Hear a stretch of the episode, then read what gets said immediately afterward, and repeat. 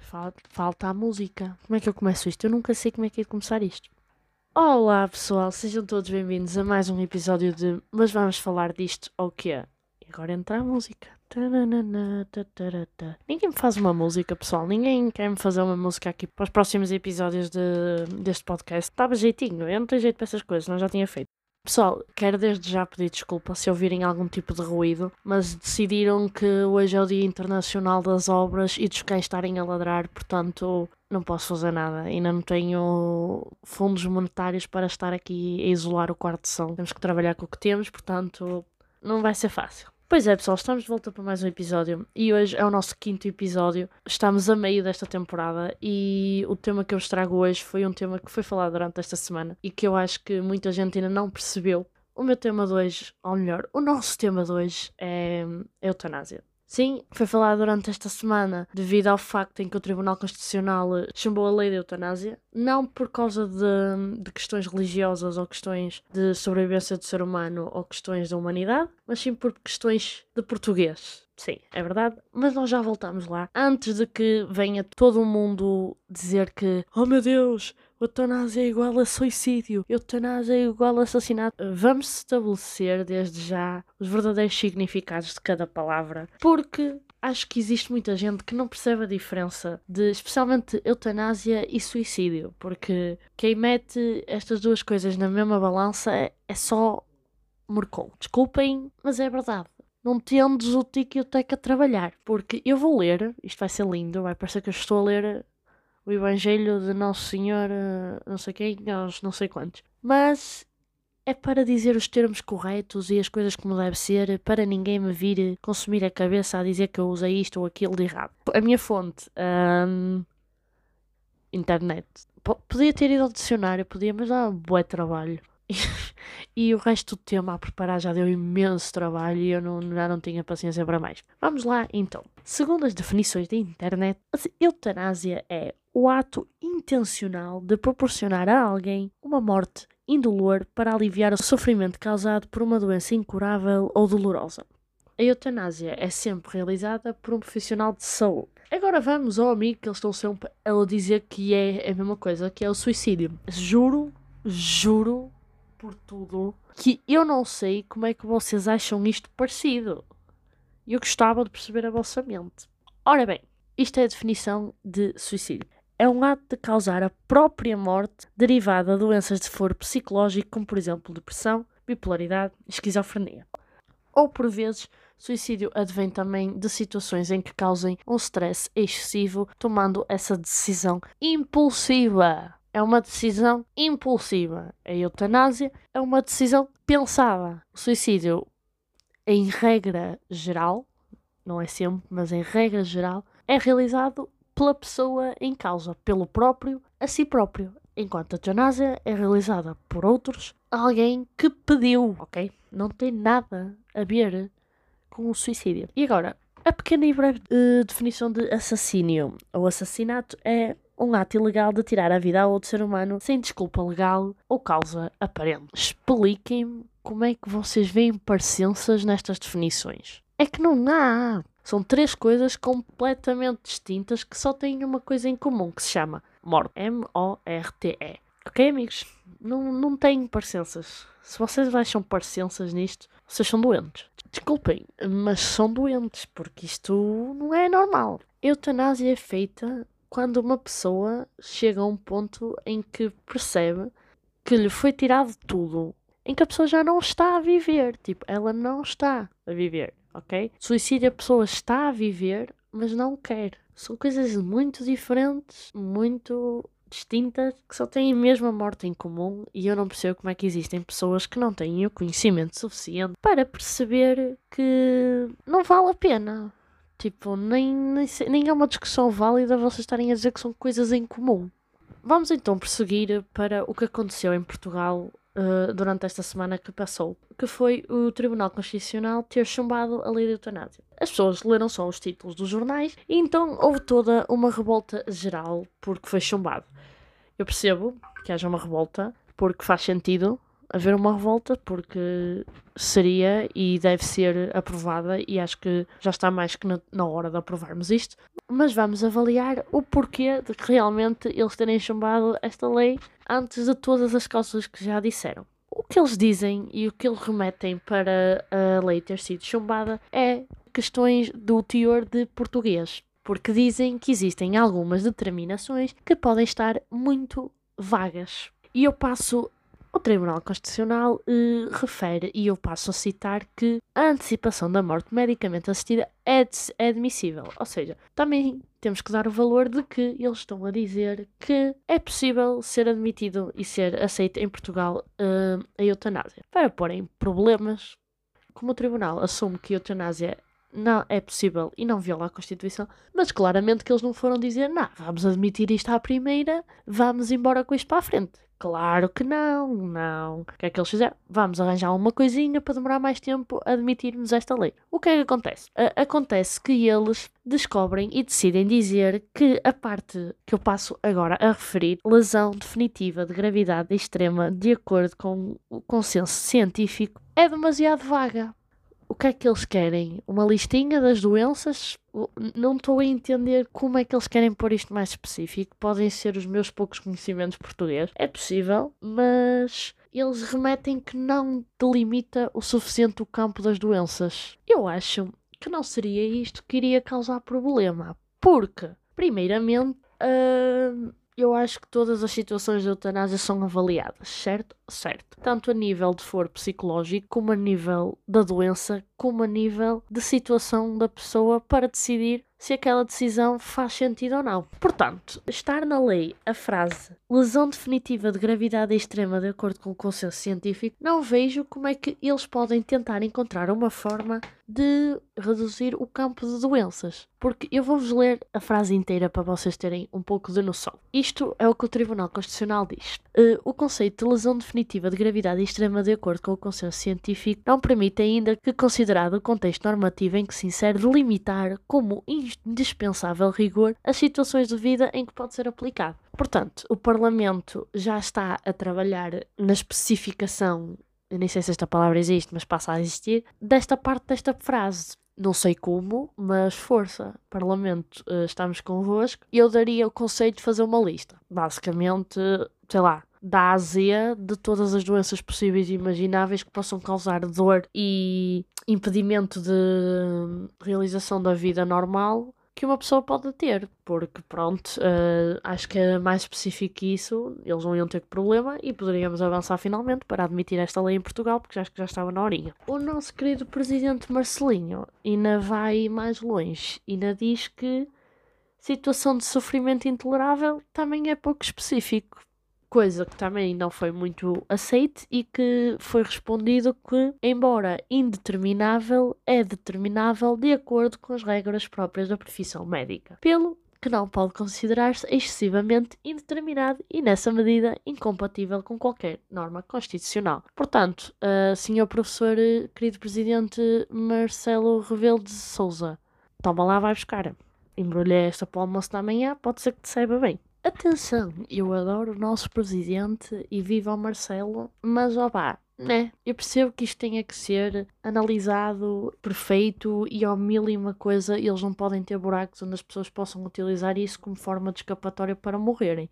I get it, I understand it, but não é mesmo tuga. É tipo, é, podia aceitar já, mas não, força. Porque eu aposto que o Parlamento vai fazer exatamente a mesma lei, vai mudar três ou quatro palavras e vai estar bom.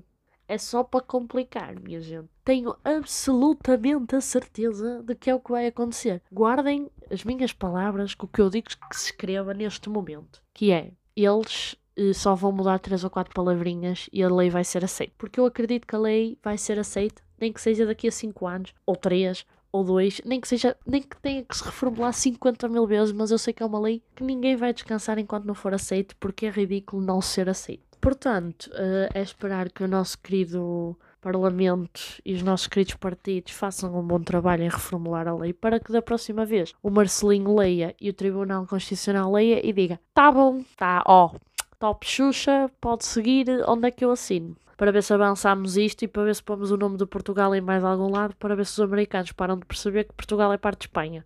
Não sei se isto vai ajudar, mas opá, decidi meter a piada porque podia ficar bem. É que assim podíamos nos juntar a mais seis países que já têm a eutanásia permitida e a mais quatro países com o suicídio assistido também permitido, que seria um passo enorme na nossa história. Países como a Holanda e a Bélgica, que já têm esta lei permitida desde 2002, assim como Canadá, Luxemburgo, Espanha, Austrália e Nova Zelândia. Ora, porquê que a Nova Zelândia está em tudo? É fazer vida normal sem Covid porque sou inteligente? É na eutanásia? Isto, já estou cansada de ouvir o nome deste país. Acho que vou pô-lo no primeiro top 5 de países para mudar daqui para fora. Ou países como. Uh, ou então países como uh, a Suíça, ou alguns estados dos Estados Unidos, ou Uruguai ou Colômbia, que já têm suicídio assistido também como uma norma legal, o que é incrível e mostra como certas sociedades estão que é 30 passos à nossa frente. Eh, então a Holanda não vamos falar, porque a Holanda tem eh, foi o primeiro país a permitir a eutanásia e são 20, 20, 19 anos. 19 anos a terem a eutanásia legal. Enquanto nós andamos aqui com o badameco da lei para trás e para a frente para mudar umas palavrinhas para ver se está específico o suficiente. Uh, porque é isto que temos uh, no nosso Parlamento, no nosso Tribunal Constitucional e o nosso Presidente.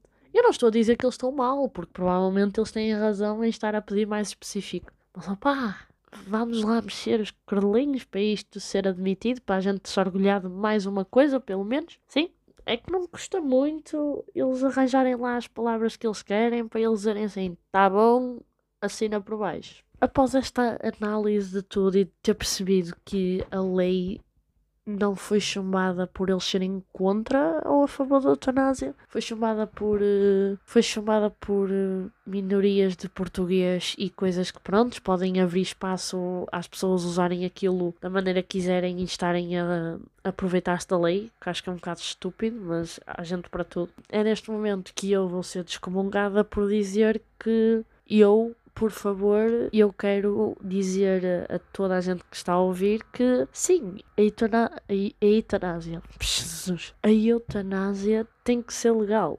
Tem, porque eu acho que é completamente desumano nós obrigarmos uma pessoa que não mexe nada para além da boca e dos olhos manter-se aqui se ela não quiser. Uma coisa é a pessoa estar, ter acontecido o acidente, ter uh, ficado tetraplégica, paralisada do pescoço para baixo e querer continuar e sentir-se, ok, isto foi o que a vida me deu. Quando, quando Deus dá-te limões, faz uma limonada, eu vou para a frente com isto. Mas quando ele não quer ou ela não quer, para quê nós estarmos a obrigar essa pessoa a estar aqui só porque não é politicamente ou religiosamente correto? Não, é mais ainda contra o que as leis bases do ser humano diz, deixar a pessoa ali revoltada consigo mesma, mas não a deixar seguir com o seu desejo final, do que efetuar o desejo final da pessoa. Nós estamos a cometer, e para as pessoas religiosas, vocês estão a cometer mais pecado a obrigar a pessoa a estar viva do que deixar a pessoa morrer. E isto pode parecer muito duro e muito uau e doloroso de ouvir, mas é verdade.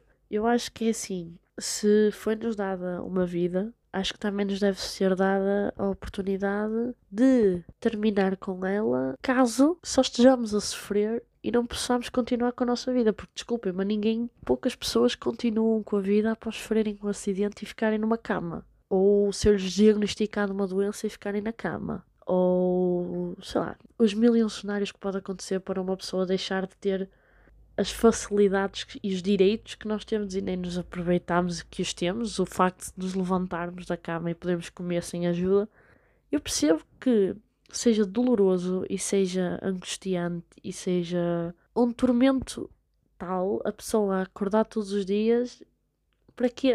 Para quê? Vai estar deitada numa cama, se precisar de se mexer ou de mudar de posição tem que chamar por alguém. É um é uma vida eu não quero dizer triste, porque há pessoas que têm essa vida e do melhor de, e fazem dessa vida o melhor que podem, e essas pessoas para mim são uns heróis e algo de outro mundo que anda aqui e tem uma força que eu nunca na vida terei. Mas é uma vida que para muitos custa a habituar e custa a querer continuar assim. Então acho que poderem ter a oportunidade de dizer não, eu não quero mais. Não vou estar a pôr as pessoas que eu conheço a passar pela dor de me ter que ver todos os dias desta forma. E eu não quero passar pela dor de ter que acordar todos os dias e sentir dores que não deveria sentir e ficar eh, constantemente doente pelas mínimas coisas ou achar eh, uma réstia de esperança em uma coisa que nunca vai acontecer. Sim, temos isso para essas pessoas. Eu não estou a dizer que isto deve ser aplicado a todos os casos. Estou a dizer que deve ser aplicado a casos que não tenham mesmo forma da pessoa viver melhor. Porque imaginem, imaginem tipo vocês que têm a vida que têm e de um momento para o outro, por vossa culpa ou não, estão presos a uma cama onde não podem fazer nada. O máximo podem às vezes conseguir mexer um polegar, uh, mexer o pescoço, ou às vezes só podem mesmo mexer os olhos e a boca iriam continuar, tipo, todos os dias a tomar 50 mil medicações para que os vossos órgãos funcionassem quando deveriam funcionar sozinhos, 50 mil medicações para que a vossa cabeça se mantenha saudável, 50 mil exercícios de fisioterapia para músculos e pernas e braços que nunca mais conseguirão voltar a mexer. Isto se calhar uma pessoa que lhe acontece isto nos primeiros meses acredita e tem força e continua e vai, mas depois, se calhar, o, o combustível essa força começa a diminuir todos os dias que se levanta e tem que passar por esses processos todos, todos os dias, a toda a hora, sem melhoria. É um estado em que vocês não melhoram e, pelo contrário, é um estado que vocês não melhoram e pioram sempre um bocadinho mais. E portanto, acho que é um tema que muita gente diz de boca para fora: Ai, não tem que ser permitido, isso é um crime. Sem pensar no que é que envolve uma pessoa estar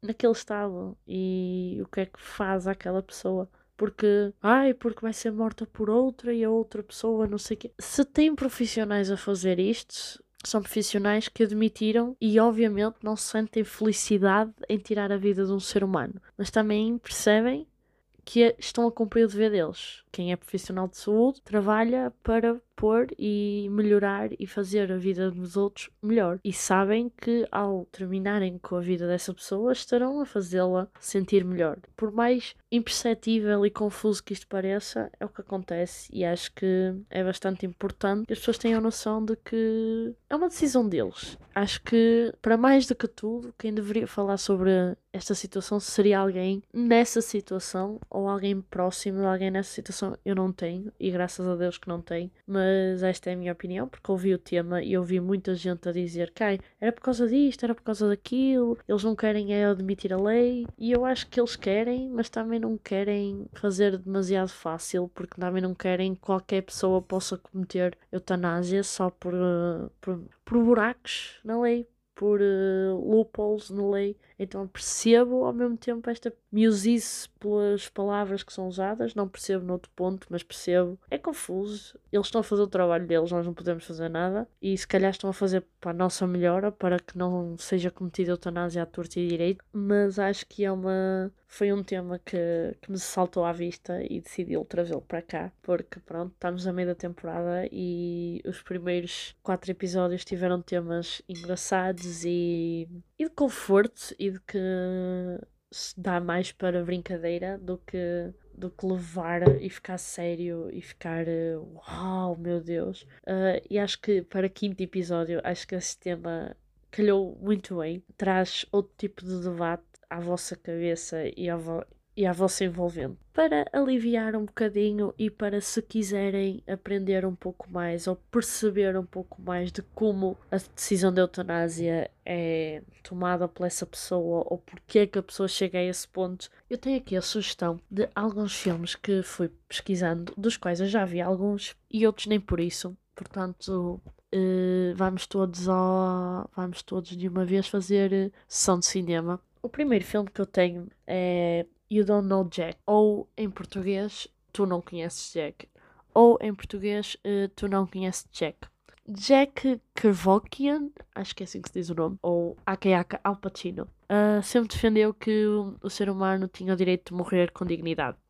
Este filme eh, demonstra o processo pelo qual o Jack e o amigo eh, passam a criar uma consultadoria da morte em que apoiam e ajudam dezenas de pacientes que querem proceder com o suicídio assistido em que ajuda alguns pacientes a terminar com a sua vida, no qual lhe vai valer a alcunha de Doutor Morte e em qual também lhe vai valer inúmeros processos e inúmeras situações legais que todo este, este filme aborda, assim como o julgamento e a cobertura do julgamento dele. O segundo filme que eu tenho aqui como sugestão é um que provavelmente muitos de vocês já viram nas aulas de espanhol do nono ano. Quem não teve aulas de espanhol no nono ano vai ver este filme, porque este filme é verdadeiramente bonito, que é o Mar Adentro. O Mar Adentro fala da história de Ramon San Pedro, que é um homem que luta pelo direito de pôr fim à vida. Ramon, desde jovem, sofre um acidente que o deixa tetraplégico e é uma das pessoas que nunca aceita muito bem isso.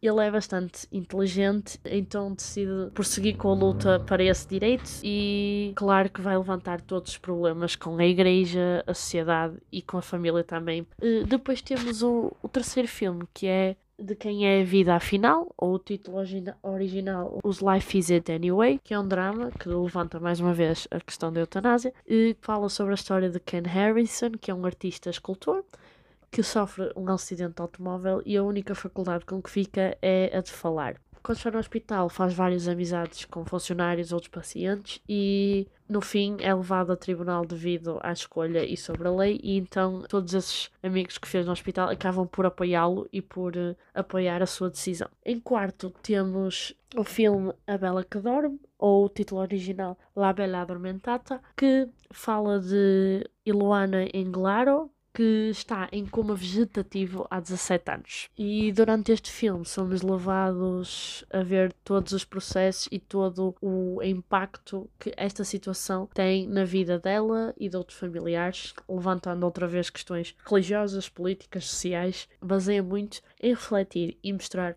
o impacto da vida da pessoa em si, com ela mesma e a vida da pessoa com os seus familiares, amigos e etc. Por último, deixo um documentário que se chama Direito de Morrer, ou conhecido por The Suicide Tourist, fala e leva-nos através do processo do suicídio assistido de, de Craig Colby Edward, um professor universitário que sofre de esclerose lateral amiotrófica. Eu deixo este comentário porque, enquanto que os outros filmes são falados sobre pessoas que sofrem acidentes, este neste caso é pela doença que lhe é descoberta. E se uh, não quiserem um filme muito pesado e quiserem uma coisa mais leve, mas que também aborda essa questão e gostassem de ver, eu deixo o, o Me Before You ou o Depois de Ti, que é uma coisa muito mais leve, é muito mais um romance do que para levantar estas questões, mas também fala de um empresário que sofre um acidente e que acaba por querer terminar com a vida, em que a família não aceita, acaba por contratar uma empregada para tentar ajudar e para ver se conseguem mudar de ideias. É um filme que mexe um bocadinho com as emoções para aqueles que são mais românticos e fraquinhos, mas é um filme um bocadinho mais leve, mas que também aborda esta temática bastante importante. E pronto, pessoal, deixo-vos com esta sugestão de filmes, uh, com a minha opinião, e deixo-vos com a questão final de